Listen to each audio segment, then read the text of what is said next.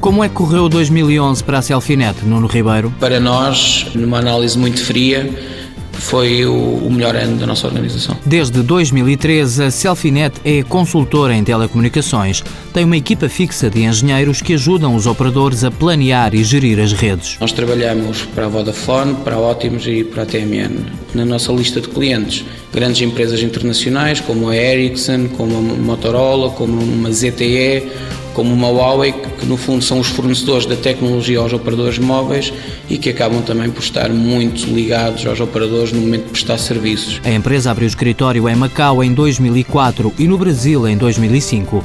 Não era o que estava pensado no plano de internacionalização, mas as oportunidades surgiram e a empresa avançou.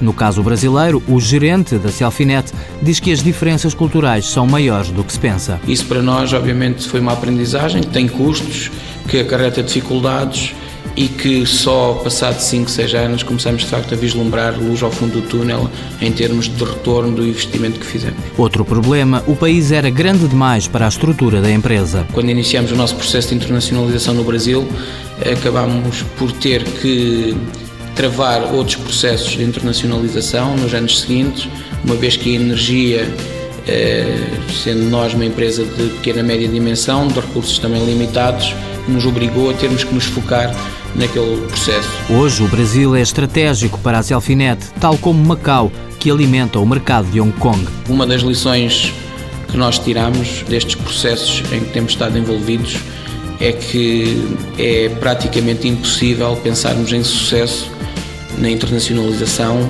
não criando estruturas locais, não incorporando pessoas locais de cada um desses países. 45% do negócio da Selfinet já vem do exterior. A empresa também vende serviços e software para Angola, Moçambique e Marrocos. E este ano pensa lançar as bases para escritórios em Inglaterra e Espanha. Selfinet, consultoria em telecomunicações limitada, fundada em 2003, 125 trabalhadores, 50 em Portugal. Faturação em 2011, 4 milhões de euros.